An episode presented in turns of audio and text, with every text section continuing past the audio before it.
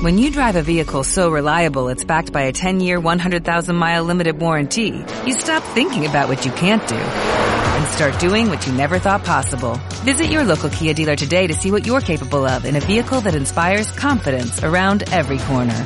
Kia, movement that inspires. Call 800-333-4KIA for details. Always drive safely. Limited inventory available. Warranties include 10-year 100,000-mile powertrain and 5-year 60,000-mile basic. Warranties are limited. See retailer for details.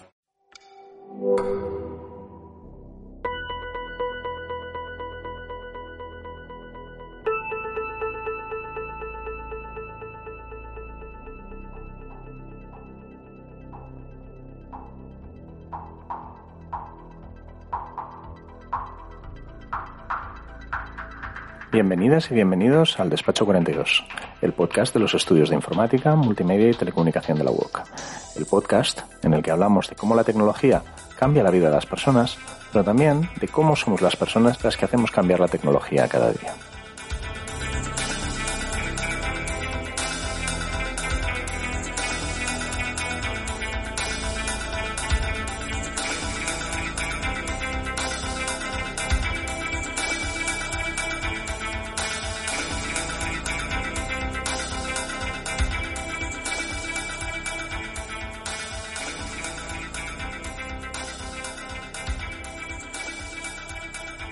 Hola Susana. Hola, ¿qué tal? Oye, que, que Dani que nos ha vuelto a hacer campana. ¿Otra vez? Otra vez, sí. O sea, a mí ya me han llegado comentarios de gente que nos escucha que Dani igual hay que comenzar a ponerle negativos y que esto, esto no lo está haciendo bien, ¿eh? Ya tiene muchas faltas, es como... Sí, sí. Total, por la excusa de tener dos hijos y ser el director de los estudios y tener muchas personas a su cargo y tener muchas re, eh, reuniones. excusas, son excusas. Nos reliego a nosotros con este podcast y luego desaparece. Mira. en fin. Oye, pero bueno, en fin, de todas formas seguimos, ¿no? Claro, sí, además la tecnología nos ayuda, ya sabes. De hecho, lo que podríamos hacer es sustituir a sustituir a Dani por un, por un bot de estos que, que te escucha y que habla y demás. Igual, igual hace mejores chistes, porque los chistes de Dani son tremendos. sí, luego lo puedes apagar. Oye, escucha, que yo de todas formas lo que quería era comentar las dos novedades que tenemos para el podcast, una a partir de este episodio y otra a partir del otro. ¿Nos acordamos de cuáles son? A mí me suena que tenemos ahora la posibilidad de por fin volver a grabar en presencia y además en un nuevo espacio fantástico de investigación. Se estrena un laboratorio audiovisual que tenemos en el edificio de al lado y entonces el despacho 42 pues mágicamente va a saltar ¡Ay, no se escuchó! Ah, ah, Dios mío, Dios mío, ha oído que nos metíamos con él. Ha aparecido Dani. Ha aparecido Dani. Hola, Dani. Hola, Dani. micros en todos los despachos de, de, la UOC, incluso las propias casas de la gente.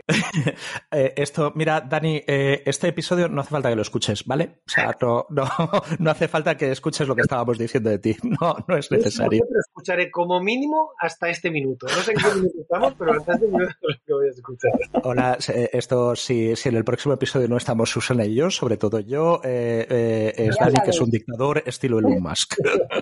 Sabes que no, eso no pasaría nunca. Eso.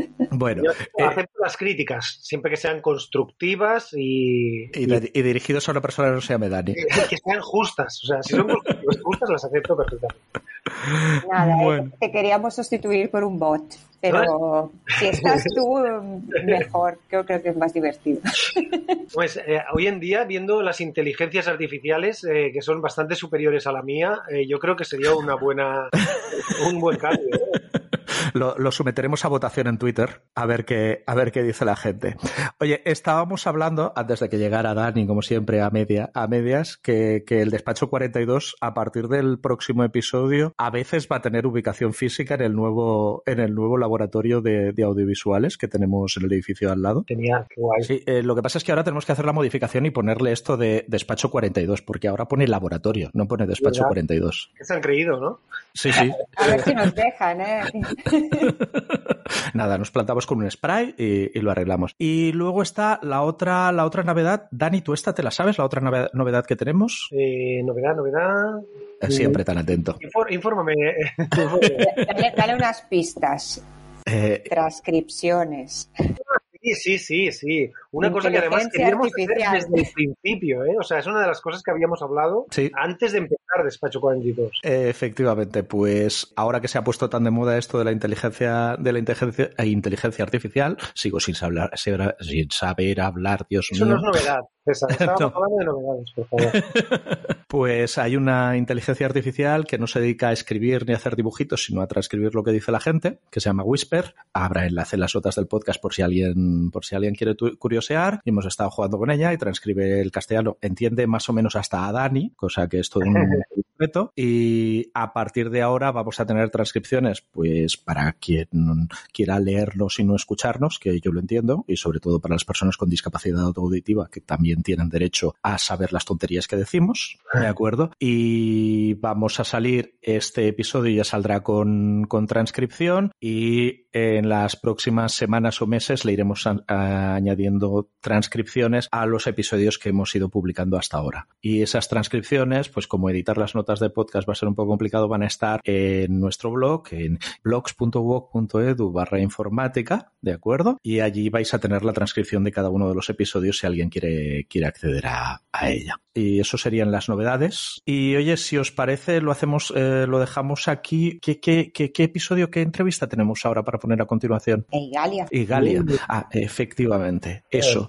Ahora lo que vamos a hacer es hablar con Manuel Rego. Probablemente sea el episodio que más técnico y con más palabrotas que nos ha salido hasta ahora. Pero en serio, a pesar de que comienza con unas cuantas palabrotas, yo os recomiendo a, a todos que lo escuchéis porque realmente las batallitas que vais a escuchar son bastante alucinantes de esta compañía Igalia, que como Caleidos hace unos meses es una empresa de que trabaja en código libre, es una empresa española y es una empresa que hace muchísimas cosas muy guays. ¿Sí? ¿Correcto? Y es una cooperativa, si no, me acuerdo más. Además, cierto. otro, otro valor añadido.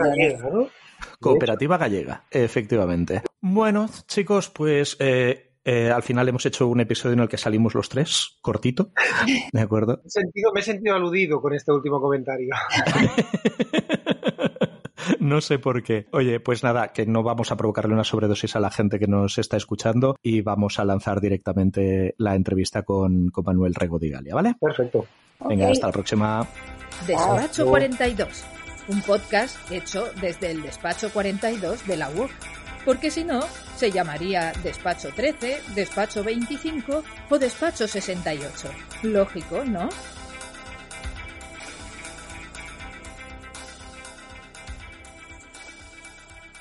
Bueno, y como decíamos hace nada, hace unos segundos, hoy vamos a hablar con Dani y con Susana, pues vamos a hablar con una persona, Manuel Rego. Hola, ¿qué tal, Manuel? Hola. ¿Cómo estamos? Que también trabaja en una compañía de código abierto, como hace unos meses hablábamos con, con Caleidos. Manuel trabaja para otra compañía gallega, que es Igalia. Y de hecho, también, también eres gallego, además. Sí, también. Me consta yo a mí, después de la pequeña investigación que hice en plan Stalker, que eres ingeniero en informática por la Universidad de Vigo, ¿sí? Sí. Máster en software libre por la Universidad Rey Juan Carlos y que trabajas como ingeniero de software en Igalia desde 2007 ya. Sí, desde, desde que acabé la carrera, hice el proyecto fin de carrera ahí en unos seis meses en Citroën aquí en Vigo y luego ya entré en Igalia después, o sea que sí. Y por lo que he visto, desde 2013 trabajas en WebKitty Blink,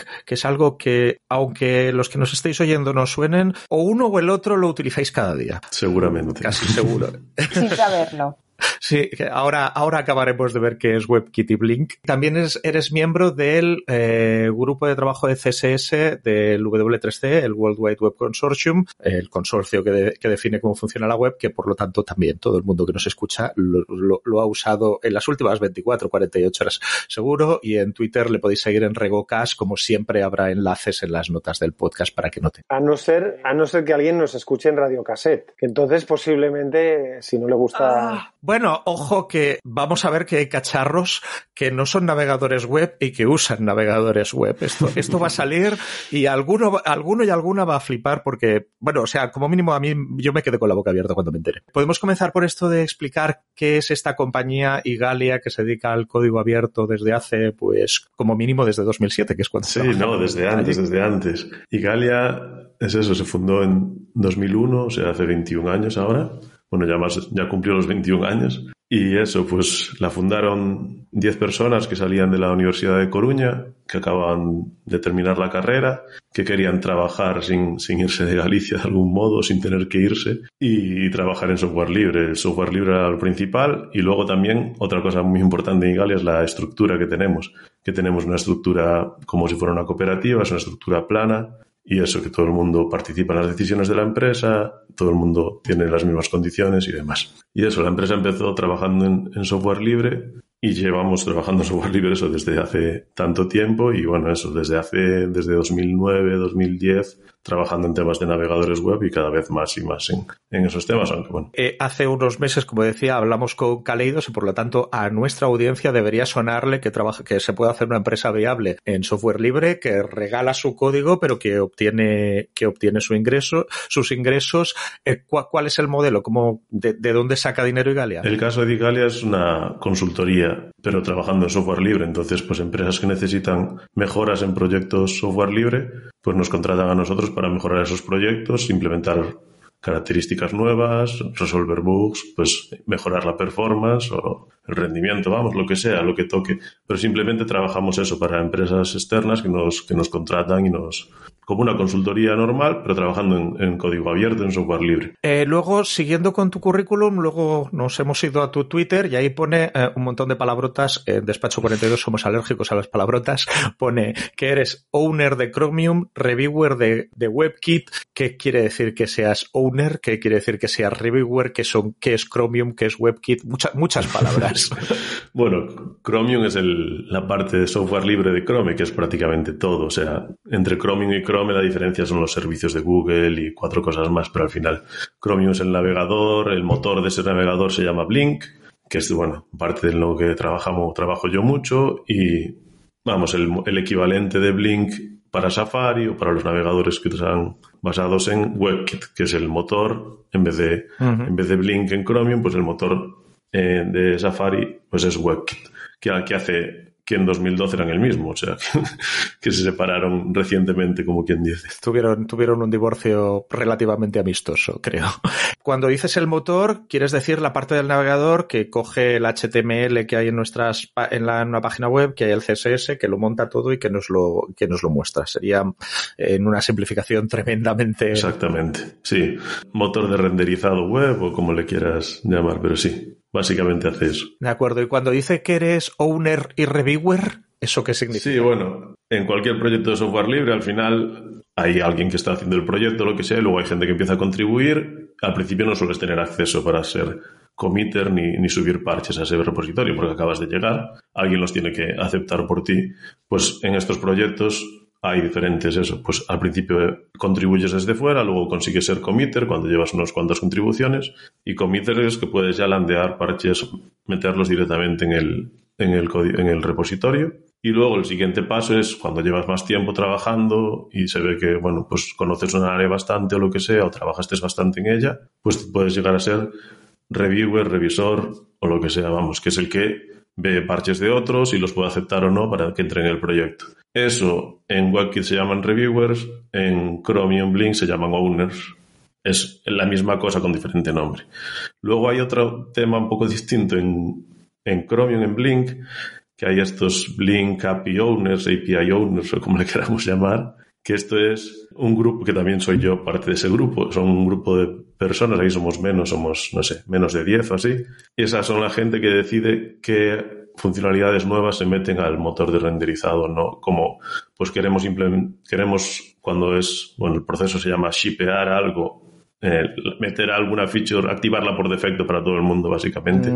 Pues vamos a meter o no esta, esta nueva característica, entonces tienen que al menos tres de los API owners aprobarlo, nadie puede estar en contra y demás. Entonces, lo que buscamos en ese grupo es que la feature vaya a ser lo más interoperable posible con el resto de navegadores, que, que haya consenso con los demás de que se vaya a hacer esa feature en más sitios y no solo en Chrome y cosas así. Y eso no, no se decide en un día. Eso tiene que ser un proceso bastante, bastante intenso. Sí, bueno, al final lo que se busca es intentar buscar el consenso y buscar que por lo menos se notifique. Al final luego a veces se lanzan cosas solo en un navegador y no en otros. La idea sería que cuanto más lanzaran todos juntos, pues sería lo ideal, pero al final hay prioridades, hay de todo como en todos lados, pero el por lo menos lo mínimo es que esté todo bien documentado, que esté informado, que haya specs, que haya test para que si alguien lo quiere hacer luego.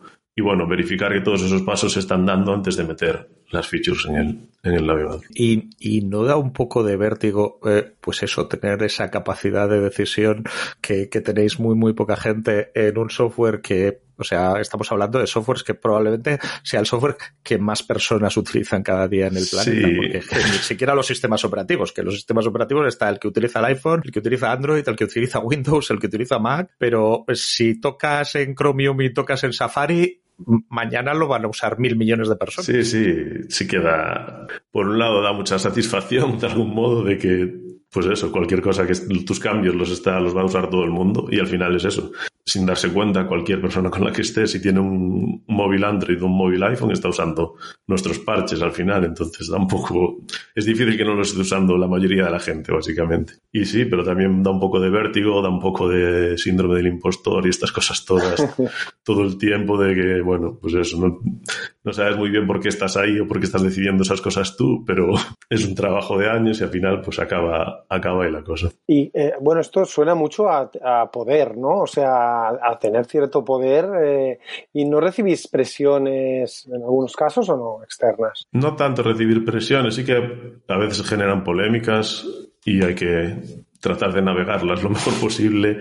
Tampoco es eso, al final lo que decide no es lo que decide Igalia, que tiene un miembro, una persona ahí, o lo que decide Microsoft tiene otra persona ahí, hay incluso gente externa que no está en ninguna empresa. Es lo que decide el grupo al final. Entonces, claro, todas las decisiones del grupo son un poco decisiones de todos aunque, aunque tú no estés completamente de acuerdo, si tú no la bloqueaste, estás aceptando esa decisión. Entonces, bueno, a veces sí se generan ciertas polémicas, hay ciertas discusiones, yo creo que un poco inevitables, y hay que saber llevarlas y, y capear con el temporal, supongo. en cuanto a, o sea, está esta dificultad, pues eso, de tomar decisiones que van a afectar a muchísima gente, pero luego también imagino que la base de código de algo como Chromium, como WebKit, como Safari, etcétera, eh, estamos hablando de una barbaridad de líneas de código, de muchísima gente metiendo mano y de una cosa que como mínimo cuando caes ahí te debes pasar una buena cantidad de tiempo intentando entender cómo funcionan las cosas, ¿no? O sea, tú ya no, igual ya ni te acuerdas. Sí, no, no, sí que me acuerdo. Y, y, te pasa cada dos por tres. Si no estás todo el tiempo en la misma en la misma área, que es muy difícil porque al final siempre hay, acabas una tarea y empiezas otra y son features parecidas pero distintas. Y cada vez que entras en una, pues no es que solo, no solo el código que ya es grande y que hay mil cosas y mil implicaciones, es que también toda la historia detrás de cualquier cosa en la que trabajes. Te vas a poner a trabajar en una cosa que parece pequeñita y hay hace 20 años ya se discutió eso y ya se discutieron cosas. Y hace 10 hubo una propuesta que se rechazó por estas. Entonces tienes que como que buscar un montón de contexto y información de eso, desde años y años atrás antes de, hacer cosas. Pero bueno, sí, luego sobre el tamaño del proyecto, sí, al final trabajas más en, en, la zona en la que, en la que estés trabajando. No es tan, tan grande lo que tocas. El proyecto en conjunto es una, sí, muy grande. Hay muchísima gente trabajando. Pero bueno, también es, eso, es parte de, de lo que hace a Igalia eso, tener esta posición, pues llevar todos estos años con mucha gente en la comunidad, que al final, pues eso, Google, Apple, incluso Mozilla nos confían en nosotros porque saben que llevamos ahí años, que no vamos a desaparecer mañana, nos dejan, pues eso, meter ciertas features que a una empresa que no conociese nadie o a un contribuidor que aparece de la nada, pues seguramente no le fuesen a aceptar algo sin más. Entonces, bueno, son unos años de bagaje que tenemos ahí, que tenemos una posición, pues eso, especial. Y últimamente, bueno, o sea, yo hace dos años no sabía, yo dirijo el máster de desarrollo de aplicaciones web de, de, de, la UOC y hace dos años o tres confieso que no sabía quién era Igalia, que probablemente pues quitando eso a Google, a Apple y Samsung y compañías de este estilo, ahora mismo es de las compañías que tienen más capacidad para mover cosas en el, en el mundo del desarrollo web, que es una cosa que, que impresiona mucho.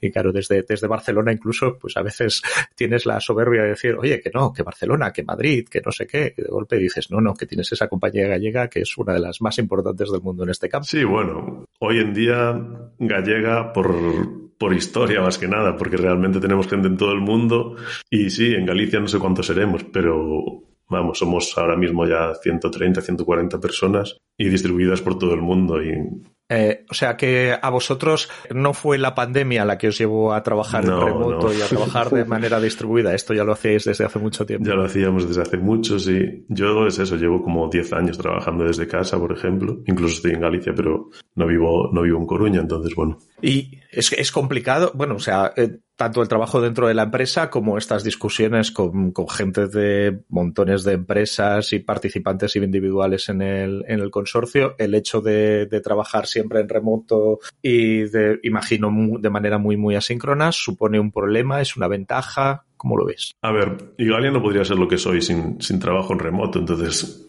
realmente para nosotros de algún modo es una ventaja. Cuando empezamos esto, cuando una persona se tuvo que ir a vivir afuera de Galicia por motivos personales y ya llevaba tiempo en la empresa y era como no queremos que se vaya a la empresa, tenemos que, que, ser capaces de trabajar en remoto. Eso fue mucho antes de eso. No sé, hace cuantísimo tiempo. Y entonces luego a partir de ahí, pues eso fue más, más natural. Cuando empezamos a crecer más, más conocidos, contratar gente de todos lados, pues era la única forma de, de funcionar. Nos juntamos una o dos veces al año, luego nos juntamos cuando vamos a ciertas conferencias por ciertos grupos o diferentes equipos o tal en ciertos sitios, pero bueno, al final la empresa está acostumbrada a trabajar de forma síncrona, las comunidades de software libre de hecho están acostumbradas a trabajar un poco de forma síncrona. Hay reuniones, pues eso, a lo mejor una hora cada semana de ciertas cosas aquí o allá, pero no hay, o sea, el funcionamiento es asíncrono, al final tú mandas un parche, sabes que no te lo van a revisar en la siguiente hora, igual te lo revisan los siguientes días iba a llegar y las discusiones son todas también bastante asíncronas y bastante a largo plazo. No se mete una cosa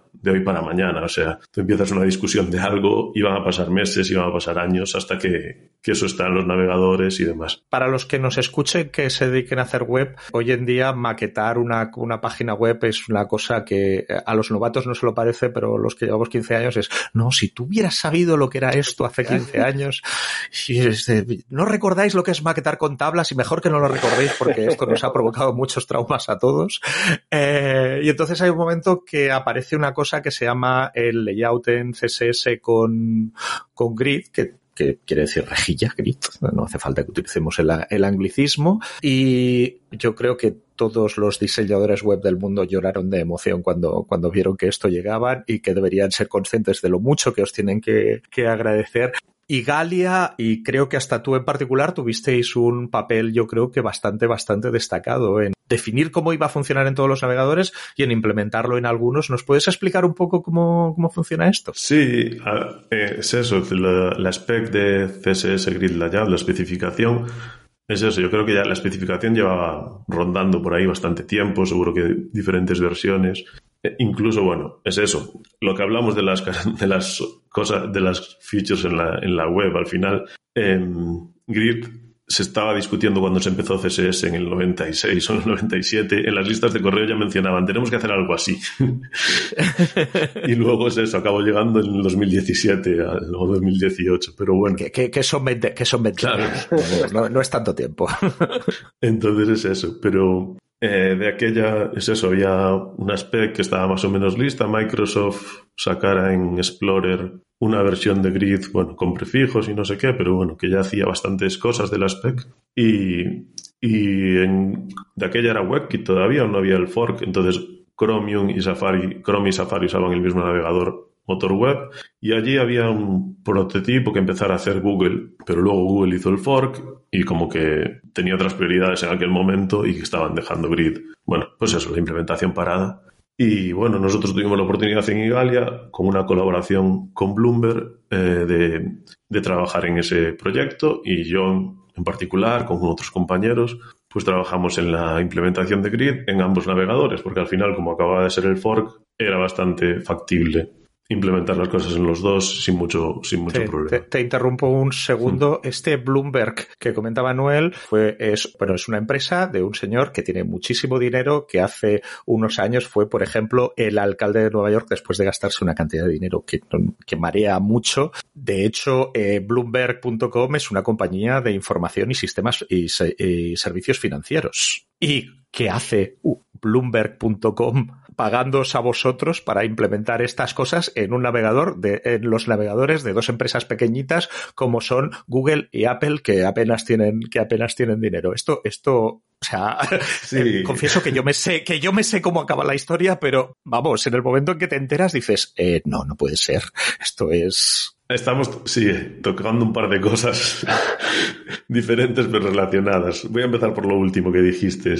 Eso, Google tiene dinero de sobra para hacer lo que quiera. eh, Apple tiene dinero de sobra para hacer lo que quiera. ¿Por qué tiene que existir alguien como Igalia para hacer cosas ahí? para que podamos hacer un episodio de Despacho 42. Ese es el objetivo. Pero bueno, es eso. Tienen, eh, bueno, tengo eh, Brian Cardell y, y Eric Meyer eh, tienen un par de charlas, o de, bueno, luego los puedo pasar los enlaces. Los tenemos. Vale, el vale. podcast de Igalia es una maravilla. Estarán en las notas del podcast. La lástima es que eh, con esos nombres, pues el podcast está en inglés. Pero si os interesa ver cómo funcionan estas cosas como dentro, es alucinante. Hay transcripción del, del podcast, por lo menos lo puedes leer si, si tal, pero bueno, es eso. Y explican, bueno, llevan tiempo explicando el tema de, por mucho dinero que tengas, siempre hay prioridades. Y al final tú decides, pues para Google, para Google Docs o para su producto, para Meet o lo que sea, pues necesita esto, esto y esto. Y al final la gente que tengan trabajando en el browser es finita, por mucho dinero que tengan. No hay, entonces si deciden estas cosas, pues deciden estas cosas. Y esta otra, pues igual no es una prioridad. Y para Apple lo mismo. Para Apple igual WebKit, pues para Google es mucho más importante todo el control del navegador y todo, lógicamente. Para Apple, pues si vende bien los iPhones y tal, pues a lo mejor WebKit sigue sin ser tan clave como en el caso de Google. Pero aún así te podrían poner el dinero que quisieran, pero es lo mismo.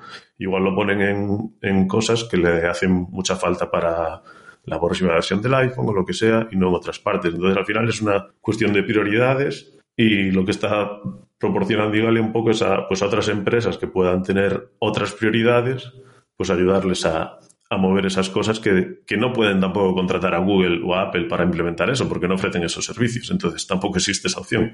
Entonces, de algún modo estamos como en un nicho de mercado que no hay muchas otras empresas que te puedan proporcionar eso. Entonces, bueno, pues eso. ¿Por qué con muchos millones aún así no llega para todo? Pues porque al final es eso. Hay que decidir dónde se ponen, dónde se pone el dinero.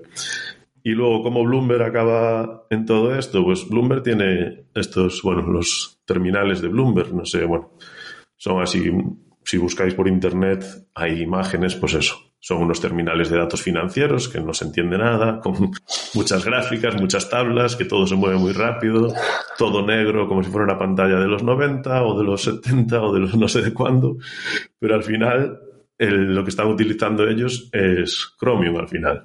Entonces, bueno, pues eh, si necesitan usar alguna tecnología nueva ahí, pues necesitan que la soporte WebKit, que la soporte, bueno, en este caso ahora Blink, pero aquella Era el mismo y, y demás. Y bueno, y por suerte nosotros, pues eso, tenemos los contactos que tenemos en Bloomberg, pues tienen también una visión de, de futuro, porque al final estas inversiones no son para mañana, como digo. O sea, nosotros empezamos a trabajar para Grid con Bloomberg en 2013 y, y acabó landeando en los navegadores en 2017. O sea, No son 20 años, pero son 4, Sí, que no está pero, pero es eso. Y no todas las cosas tienen que llevar cuatro, pero no todas las, o sea, que, que es un proceso y lleva su tiempo. Era una implementación de algo nuevo que no estaba en ningún navegador. Bueno, estaba en Microsoft eso, pero bueno, era software libre, pues tampoco se podía tal.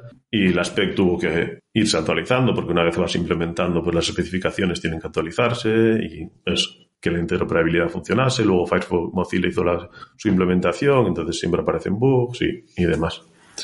En- Entiendo que trabajáis mucho más dentro de WebKit y de Chromium, pero que eso, que antes también has dicho que hacéis cosas con, con Mozilla y para Firefox, Sí, sea a menor escasa, a escala, que no sé hablar. Sí, a ver, en Chromium y en WebKit somos la segunda empresa que más commits mete, si medimos por commits, que no es una gran medida, pero bueno, commits son cada cambio que va al repositorio, pues la que más mete después de Google en Chromium y de Apple en WebKit, o sea, la segunda. En Microsoft está usando Chromium para Edge, pero aún estamos metiendo nosotros más commits que ellos, o sea, y, Samsung lo usa para Internet Explorer y demás, pero bueno, o sea, en- ahí trabajamos muchísimo más. En Gecko, que es el y, también y también más que y también más que Samsung si uno Sí, tiene un sí, móvil Samsung el navegador está utilizando Chromium por debajo y vosotros hacéis más cambios en ese navegador que la propia Samsung Sí, sí. No en la, no en la interfaz del navegador, que eso ya es Claro. el Samsung Internet o como se llame, ya es cosa de ellos, pero sí, en, sí en el motor. Y luego eso, en Gecko, que es el motor de, de Firefox, pues también, tra- también trabajamos, incluso trabajamos en su día en Servo, que bueno, era aquel... Era el de Opera. No, Servo era el- lo que estuvo haciendo Firefox con Rust y demás. Ah, correcto, sí, sí, sí, claro, perdón. Pero bueno, eso, que en Gecko contribuimos menos, pero bueno, también tenemos nuestras contribuciones. No sé en qué número estamos de, de commits y esas cosas, pero bueno. Y eh, vosotros cogéis eso que ya estaba bastante definido y sois los que os aseguráis de que funcione como mínimo eh, más en WebKit, más en Chromium, en, amba, en ambas. Sí, de aquella estábamos trabajando en las dos. Lo bueno es que, bueno, ahora mismo hay un repositorio central de test y se comparte mucho más fácil que, que en aquel momento no lo había. Pero al final los test los podíamos utilizar para ambos sin problema. Incluso cuando Mozilla empezó su parte, pues al final compartíamos todos los tests y entonces pues aseguras que funciona igual en, en los dos sitios o los tres sitios la mayoría de, de funcionalidades y eso. Y nada, ¿no? Trabajar en, en ambos es eso, los códigos no eran iguales del todo, pero bueno, se parecían bastante y se podía ir gestionando en ambos a- más o menos a la vez. El tema de por qué en, en los dos y no solo en uno, a ver, al principio era el mismo, entonces luego fue el fork, podíamos hacerlo en los dos más o menos fácil y además, si tú quieres que un estándar triunfe, si solo está en un navegador, a lo mejor dentro de cinco años deciden quitarlo y, no hay estándar. Entonces, Bloomberg tampoco quería eso. No quiere que desaparezca. Si apostó por él, quiere que, que sea un éxito. Entonces, pues eso. Incluso con Bloomberg, parte de las colaboraciones que hacemos, trabajamos en, en pues eso, en bueno, los motores JavaScript, que es otra parte, lo que, lo que in- interpreta todo el JavaScript y tal de los navegadores, y trabajamos en, en los tres, en, en el de WebKit, que se llama- bueno, en el de Safari, que se llama JSC, JavaScript Core, en el de Chromium, que es V8, y en el de Firefox, que es Spider Monkey. O sea que, bueno, al final, si quieres que tenga éxito algo, pues cuanto más soporte tenga, más, más fácil que, que perdure. Eh, yo, yo, cuando comencé a oír de, de Igalia, lo primero que se me pasó por la cabeza, bueno, no lo segundo o lo tercero, es que de- no dejáis de ser el equipo A. Aquello que decían en la introducción de la serie, si tiene usted algún problema y se los encuentra, quizá pueda, pueda contratarlos. Eh, eh, aparte de la gracieta, más o menos describe, describe más o menos lo que hacéis, ¿no? Depende de- de cómo sea el problema, pero si el problema es en, en una aplicación web y, y tal, pues seguramente no seamos nosotros. Pero si es en el tema de la plataforma web en sí, y es eso hoy en día, pues eso. Es eso, Igalia pues fue creciendo y cubrimos gran parte, es eso, desde motores web a motores JavaScript, temas de accesibilidad, de soporte en los navegadores, temas de multimedia, gran, gran parte de, de todo. Luego incluso hay parte de Igalia que no trabaja para, la, para temas web directamente, como en drivers de, de gráficos para, bueno, para la Raspberry Pi o cosas así y demás. Entonces, bueno, tenemos incluso gente que trabaja en el kernel, o sea, tenemos gente trabajando en software libre en muchas partes, a lo mejor el 70% relacionado con temas de la plataforma web, seguramente, ahora mismo. De hecho, ahora que se pone de moda la realidad virtual, vosotros estáis trabajando bastante para un navegador web dentro de, dentro de dispositivos de realidad virtual, por ejemplo. Sí, incluso, ¿no? esto, bueno, pues eso, el, parte de la posición que tenemos ahora mismo y que hace que Mozilla estaba, bueno, hubo esos despidos y demás, despidió a toda la gente que estaba trabajando en Firefox Reality, que era el navegador, la versión de Firefox para realidad virtual.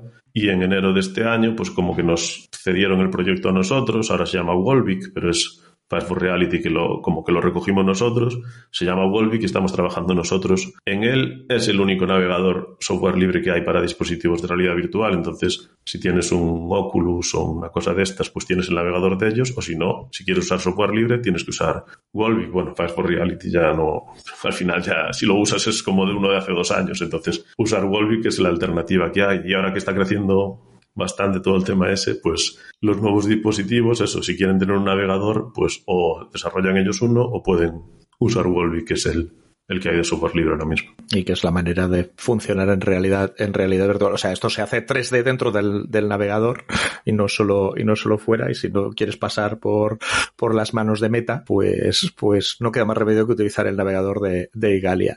Eh, esto que decíamos del equipo A, eh, luego está otra batallita que a mí me pareció aún más fascinante que lo de, lo de, que lo de Bloomberg, porque Bloomberg más o menos me cabía en la cabeza, pero no me equivoco, creo, si digo que la compañía que fabrica la Thermomix también es cliente vuestro, ¿verdad? Sí.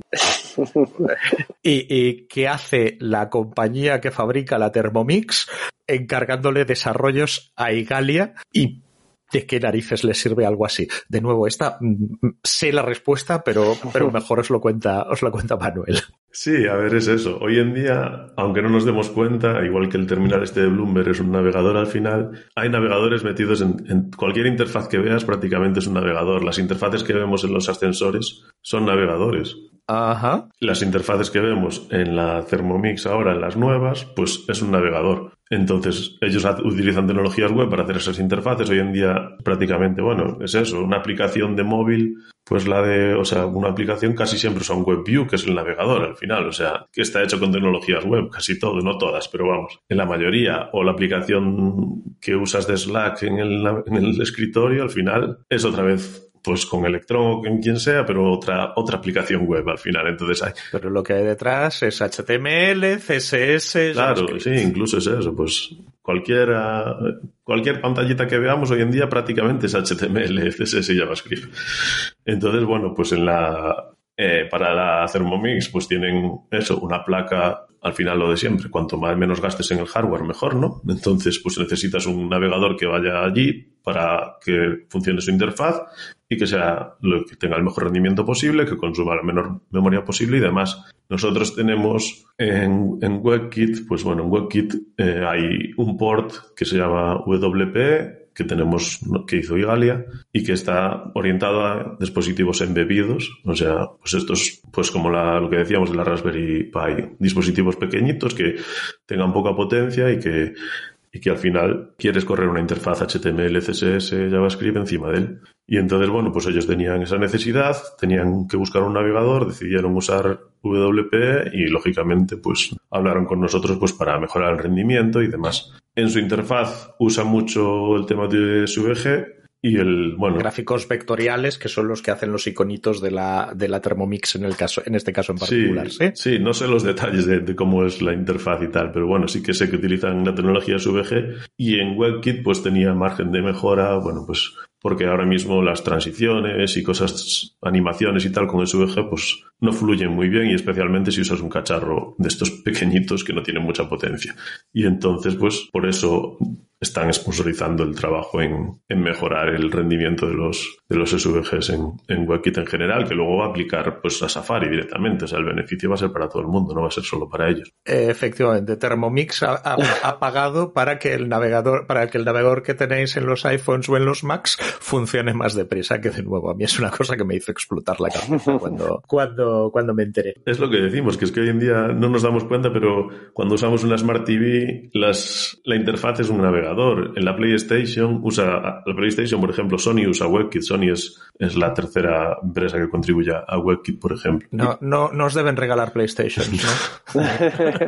no, pero lo, o sea, lo mantienen ellos y hacen ellos, pero ellos tienen un port para la PlayStation. Entonces, al final, la, lo que vemos, la interfaz de la PlayStation que ves, es otra vez un, un navegador. Al final, HTML, CSS y JavaScript. Y no deja de ser, pues eso, que si te subes al, si te subes al, al ascensor y miras una pantallita, probablemente estés utiliza, estés mirando un navegador web y detrás esté funcionando código de Manuel de, y de muchísima otra, y de muchísima otra gente, pero que aunque intentes esquivarlo, es probable que en tu día a día, aunque nos estés escuchando en el radio cassette, estés utilizando, estés utilizando algunas líneas de código que ha escrito Manuel en la que a mí, o sea, es algo que, bueno, primero me da, me da mucha envidia, voy a, voy a confesar abiertamente. Y pues más o menos esto era lo que yo quería, lo quería, lo que yo quería repasar. No sé si se nos escapa alguna cosa sobre el funcionamiento de los estándares web, de Igalia, de, de los navegadores que te apetezca que te, te, que te apetezca repasar eh, o comentar? No sé, o sea, no sé,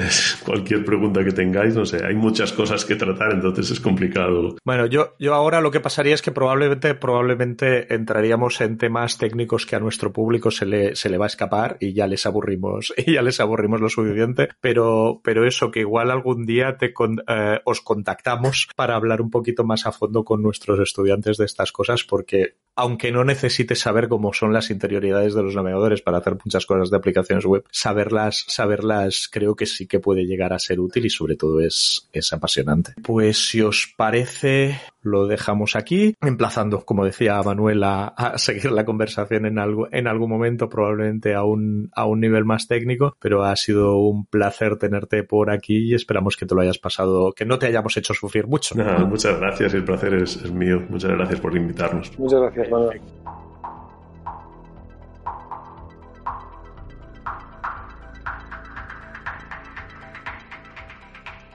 Muchas gracias por haber escuchado un episodio más de Despacho 42. Si quieres comentarnos algo, nos encontrarás en nuestro blog en blogs.uoc.edu barra informática. También puedes ponerte en contacto con nosotros con el hashtag Despacho 42 en Twitter. Y si quieres echarnos una mano, suscríbete a Despacho 42 en tu aplicación de podcast favorita, ponnos nota, déjanos un comentario y sobre todo, recomiéndanos a tus amigas y tus amigos. Hasta la próxima.